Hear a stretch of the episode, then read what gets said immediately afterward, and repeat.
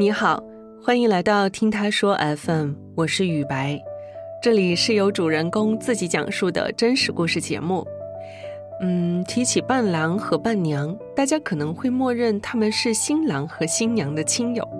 事实上，由于新人晚婚、分隔异地、人情计较等原因，许多新人会在婚礼上征用出租的伴郎和伴娘。本期故事的第一位讲述者乐乐，在二零二一年的四月接到第一次出租兼职时，新郎的要求却是不要让别人知道他是租来的。不知道他会如何配合新郎出演这场戏呢？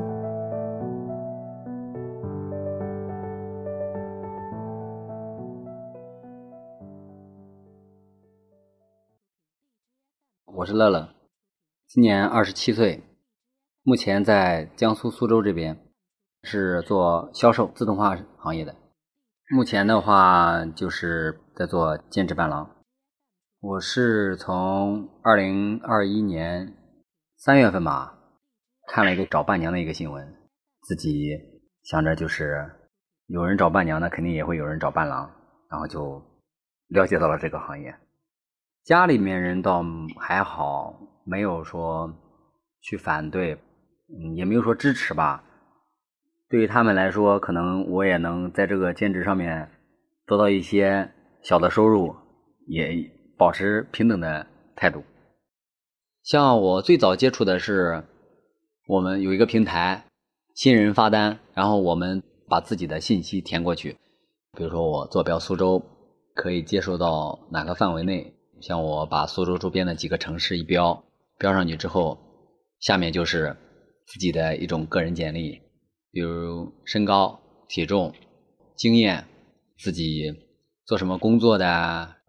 报个名，像我在网上挂的费用的话，都是好听一点嘛，幺九九，可能是定金，但是具体的话肯定不是这个金额的，五百到一千二之间，就是这个费用是这样的，具体还是要发帖人来选，确定好了之后他会跟你联系。男的嘛，一般更多的是素颜出镜，关键一点不能抢新人的风头，要全心全力的去配合他们的当天的。一些事情，有其他要求的话，新人肯定要告知我。更多的新郎他们会要求，比如说不让对方知道，不让亲朋好友知道我是租来的，想让我们也体现出来一种我是他朋友。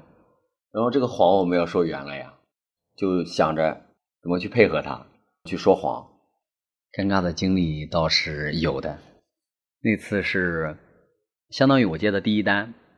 那单的话是我做伴郎经验第四次，然后那次是我二零二一年四月二十五号接的订单，他的婚礼是二零二一年十一月十四号。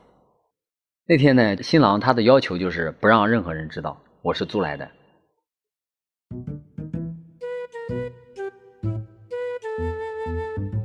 然后我对这个新郎又非常的不了解，当天的话。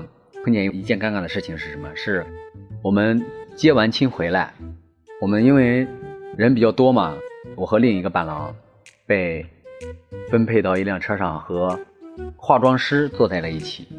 化妆师当时坐在副驾驶，他当时在和司机聊天，说了一句话：“哦，我刚知道新郎是南通的。”我当时也不知道自己脑子里面想什么了，我就来一句：“我说新郎是南通的吗？”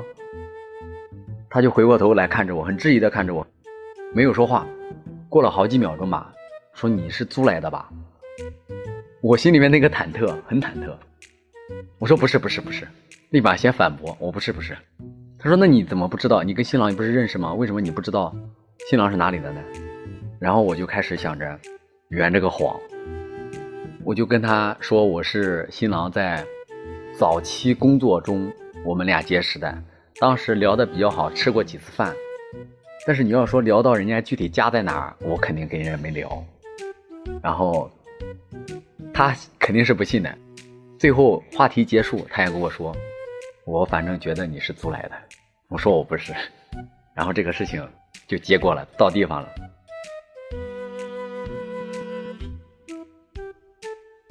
然后下面还有一件尴尬的事情是，因为也是车不够坐，所以说我开着我的车去的酒店，然后把另一个伴郎坐在我副驾驶一起带过去的。路上也聊天聊到对于新郎的了解，然后他问我目前做什么工作，我说我目前在跟企业对接，然后我跟他说了之后，好奇心驱使我的，我问另一个伴郎，我说你做什么工作的？他说我和新郎一样，我当时也犯傻了。来了一句：“那是什么工作？”他问我：“你不知道吗？”当时也懵的，问出去我就后悔了。我说：“我现在不知道他做什么。”然后他说：“新郎在做特警。”从那儿我才知道他是做特警的，早期我是不知道的。包括那个伴郎还告诉我，他说那整个一屋子人，当时都是特警，只是他们结过婚了。不过那天还好，不管别人觉不觉得我是租来的。至少表面上没跟我完全拆穿我，新郎那边也完美的把他的婚礼结束，然后走的时候还送了一个变形金刚伴手礼，蛮好，蛮开心的。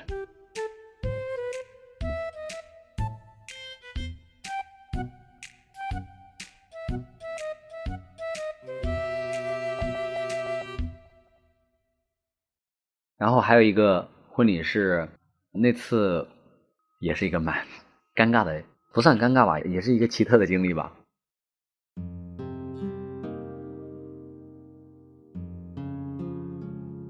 那次是在苏州吴江那边，然后新郎新娘都很优秀，新郎很高很帅的。然后见到新娘之后，接亲结束的时候，新郎会有一段很深情的那个话。说给新娘听，因为在以往的时候，哪怕他是他们毒，我也能感觉到他们的真心。因为当天毕竟是大日子。但是呢，那天呢，那个新郎稿子没拿，就是说的那个语气，就非常的随意，让我觉得我一个做伴郎的，我当天在那边说话，哪怕我不是他朋友。所有的人在那天，我觉得那个口气也不应该是那样的，就是他非常的随意，非常的蛮不在意的把这些话，也没说几句话就说了一下，具体什么话我倒记不清了，反正那个气氛的话是非常的尴尬的。然后我就在想，我当时最大的疑惑就是说，这个婚礼是女生主动的吗？为什么这个男的是这样的态度呢？这样以后会不会出问题？甚至想到会不会离婚，然后当时还冷了一下场，就感觉他完全是过来走了个流程，结了个婚吧。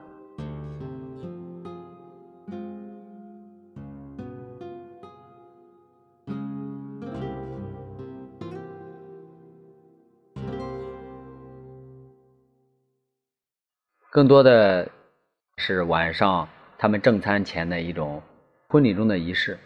这些流程让我觉得婚礼就是一个完全走形式的一个表演，由司仪去给他们做一个简单的彩排，然而这个彩排呢，可能是这个司仪做了无数无数遍的一个流程，就是每一步你该有哪些话，该有哪个表情，该做哪些动作，他给你安排好，他们把这些动作去完成。给宾客看就可以了，让我觉得它就是一个流程式的表演呀，就没有感情投入在里面的，更多的是别人指挥着你去该做什么该做什么。其实感动的话，就是我们去，不管是男方还是女方，他们有奶奶有爷爷的那种。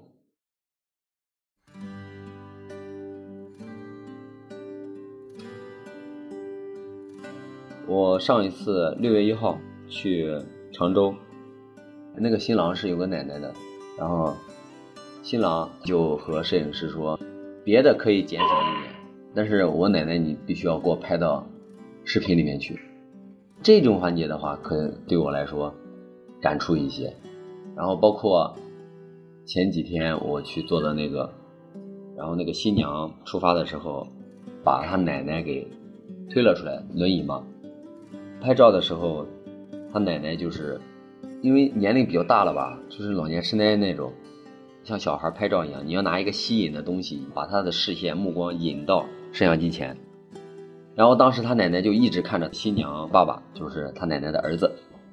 然后他拍了好久，那个照片都没拍出来。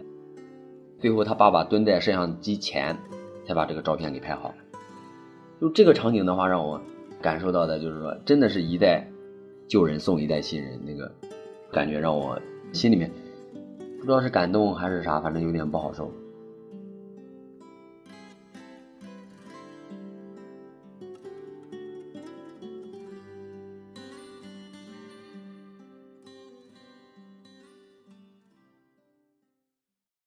城市里面的婚礼，从第一次开始到后面，在这边做的兼职伴郎做的蛮多了，见过也有好几场了，就是感觉我自己的婚礼更希望那种有意义的婚礼。有可能我们完全自己来组织一场婚礼，可能说这场婚礼很简单，但是所有的东西都是亲力亲为来做的。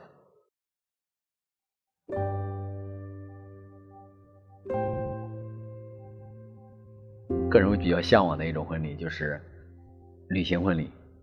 有人可能觉得啊，旅行婚礼你们就是出去旅个游，但是我不见得那么觉得。就是旅游的同时，一可以在旅行中了解对方，再一个可以在旅行中见到不同的人景，看到不同的故事。这些故事、这些场景，包括拍的照片，在哪里拍的。当时的背景，当时的心情，可能会伴随你一辈子。以后我们俩出去旅游婚礼的时候，我们每到一个地方，我会带着相机，我给他准备一个婚纱，可能也准备一套汉服唐装什么的。然后我们每到一个地方，都会去组织一场婚礼仪式。我自己来说，我们俩来做，就是我们在不同的场景。不再是完全婚庆公司布置的那种场景下，来完成这些事情。我们也出去长了自己的见识，也有了自己的经历。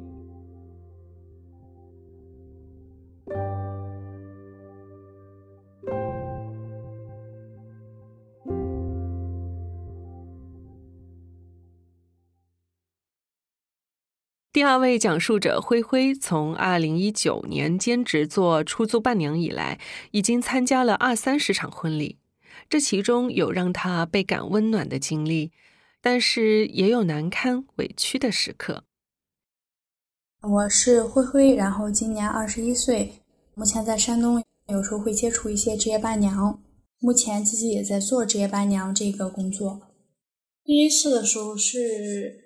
一九年的时候，当时是一个朋友跟我说的。当时那个新娘是因为她朋友属相不合，然后就找职业伴娘嘛。像我这个职业伴娘，家里一开始就知道的，因为在接触伴娘之前，最早是做主持、礼仪和模特的，这些都是有跟家里讲的。因为我父亲他很尊重我的想法，包括我母亲也会给我一些意见建议什么的，所以家庭方面没有任何阻碍。我在网上有看到过一些说，你这么小，你去给人家当伴娘，三岁以上嫁不出去，或者说你这么小，你当伴娘，你三十以后你当奶妈妈，这些话真的非常难听。我听到这些声音之后，我也是挺不舒服的。但是后来的时候也想了，就是大家一百个人心里面有一百个哈姆雷特，这很正常。你不能以你的想法去左右别人的想法。比起听这些没有用的声音。相比，我觉得还是实实在在的做一点兼职，挣点钱，改变一下自己的生活比较重要。因为需求不同嘛，所以价格也不同，四百到八百之间。因为大家的婚礼流程都是不一样的，所以需要干啥也是不太一样。我记得有一场，他们当时是在酒店，新娘家好像就不是这边的。我们到了之后，跟新娘聊了聊。新娘那天晚上就睡了两个小时，她跟我们说的是四点左右起床就行，但是她两点起床的时候就把我俩叫起来了。叫起来之后，我和另一个伴娘就陪着新娘化妆。之后，因为他那个酒店的插排漏电，我就以为是我那个数据线的问题，我就跟他说：“宝贝，我能用一下你的数据线吗？”他说可以，就让我自己去拿。他那个数据线当时其实是在桌子上的。我就拿过来用了。可是他回来之后，他就说问我们两个伴娘是不是动新娘的包了。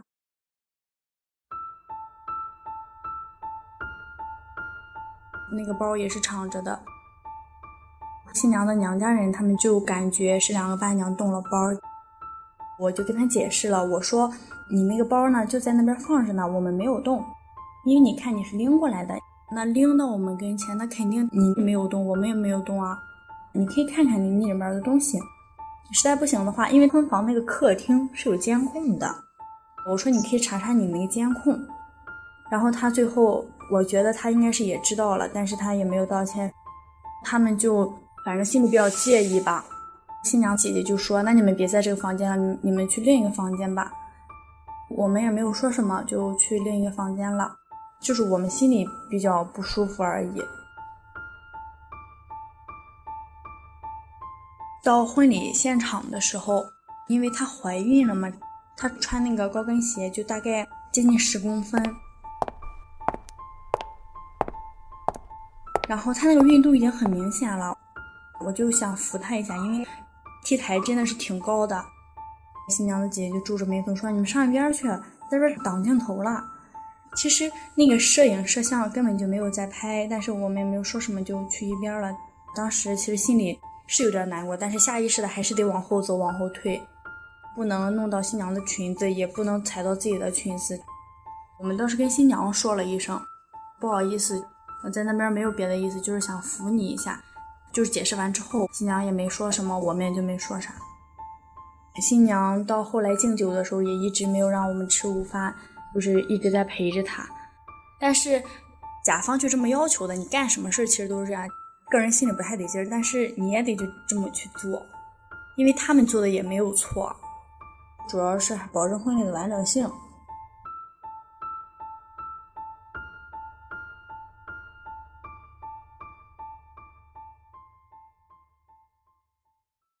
像有一场，那个新娘是青岛人，然后她在济南这边结婚，当时我们需要凌晨四点过去，我们就在商量这个出行的时候，新娘直接就把这个打车钱转给我们了，说多退少补，两位伴娘直接打车过来就行。我们过来之后，新娘给我们准备了伴手礼，准备了早饭，还准备了很多零食什么的，还特意找了一个化妆师给我们两位伴娘化妆。然后还安排了伴娘的休息区，那场是我接触这么多婚礼以来专门找化妆师给伴娘化妆的，因为大部分的话都是找一个新娘跟妆，而且伴郎们一进来的时候，那个新娘就说了一句话，她说：“咱们今天文明接亲都不能闹伴娘。”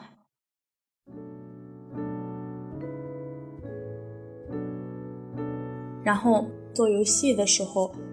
当时我们有一个指压板的一个道具，按照游戏的说明是需要伴郎抱住伴娘做蹲起，然后新娘就说这个不需要做了，她是在维护我们。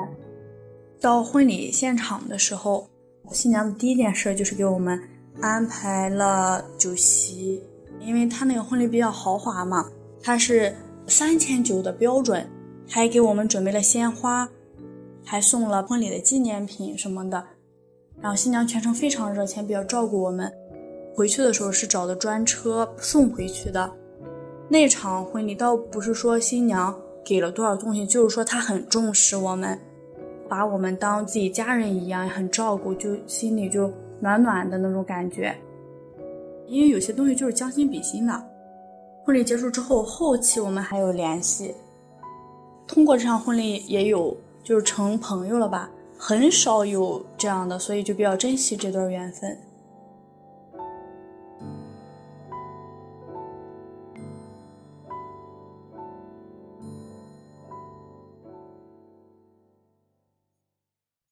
还有一个新娘，她是做主播主持行业的，她跟她的一个粉丝结婚了。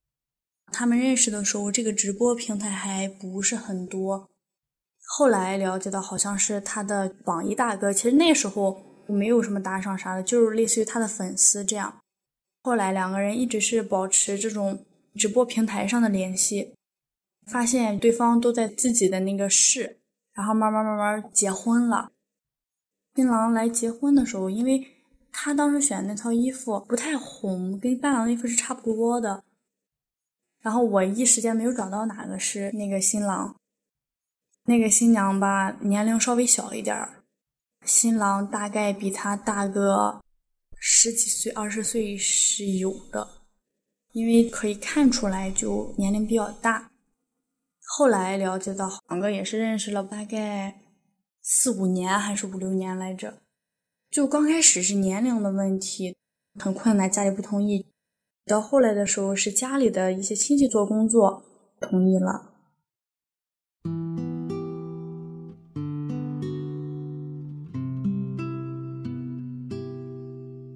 当天找婚鞋的时候，找到婚鞋之后，新郎很熟练的给新娘穿上婚鞋了，而且他们。有一个习俗是吃水饺，那个水饺是生的，就是想讨个彩头，说生不生生。但是新娘咬了一口，新郎就说你吐出来这个是生的，因为那个新娘好像是胃比较脆弱，吃了之后你就容易身体不舒服。然后全程就跟照顾女儿一样照顾她，真的是无微不至。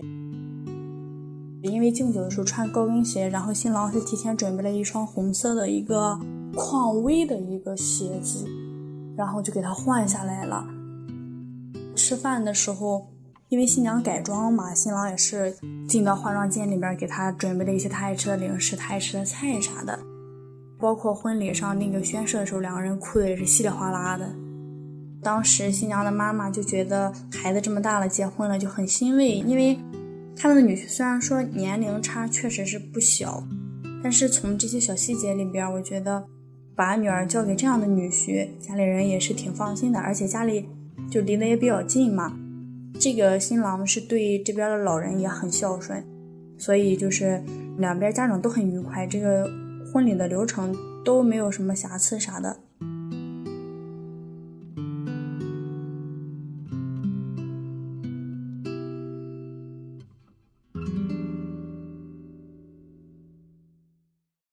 做这个值夜伴娘也三年左右了吧，大概做过二三十次吧。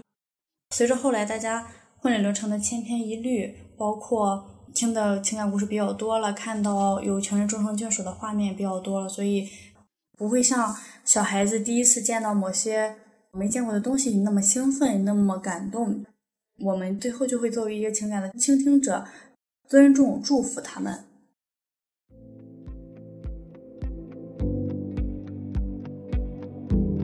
听完他们的故事，你是否对出租伴郎和伴娘这个行业有了更多的了解呢？如果是你结婚的话，你会考虑租用伴郎或者伴娘吗？欢迎在评论区跟我们讨论。你现在正在收听的是真人故事节目《听他说 FM》，我是主播雨白。愿你的每个心声都有人倾听，每个故事都有回音。